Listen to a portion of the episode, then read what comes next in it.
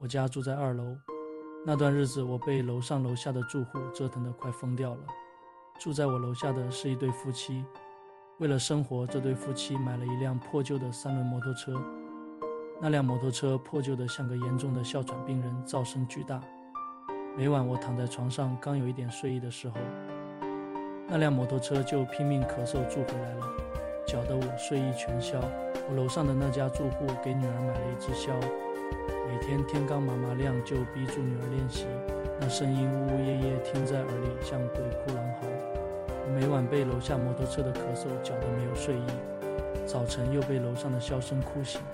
我想是该好好与楼上楼下的住户谈一谈了，但临到了他们的家门口，又犹豫了楼下的那个住户。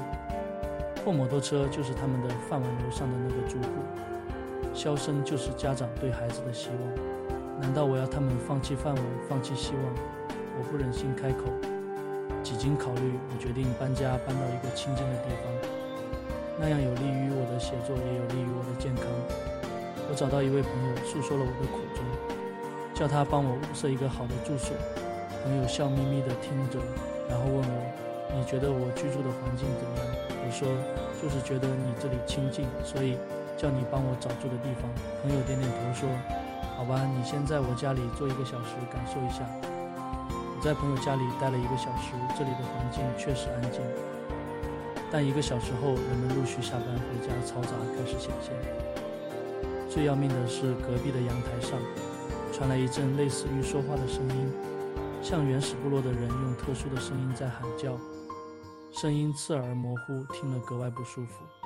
我问朋友：“这是什么声音？”你仔细听听他说的是什么？我侧耳倾听，那男孩无疑在重复一句话，但我怎么听都听不明白他在说什么。我猜测说，他好像在说阳刚扑倒在地。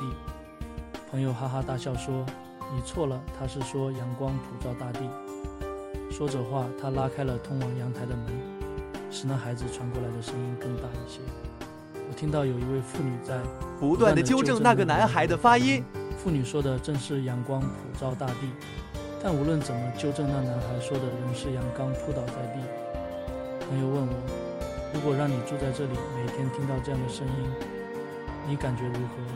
我直摇头，实话实说，受不了。不但声音太吵，而且他怎么学都学不会，听着都替他急死。但是朋友说，在我的耳朵里，这孩子的声音简直就是一曲美妙的音乐。不但我有这样的感觉，住在我们这栋楼里的人都有这样的感觉。朋友见我一脸诧异，便解释说：“这孩子是个弃儿，一出生就又聋又哑，所以他的生身父母抛弃。是我的邻居将他捡了回来，不但抚养他，而且到处求医问药为他治疗。从他四岁开始，我的邻居就教他说话。我们都以为这是不可能的事情，但我的邻居锲而不舍，坚持每天教他。”到他五岁的时候，有一天他居然开口叫妈妈了。虽然声音那么模糊，但我们都听清楚了。我的邻居当时就激动地哭了，我们在场的许多人都热泪盈眶。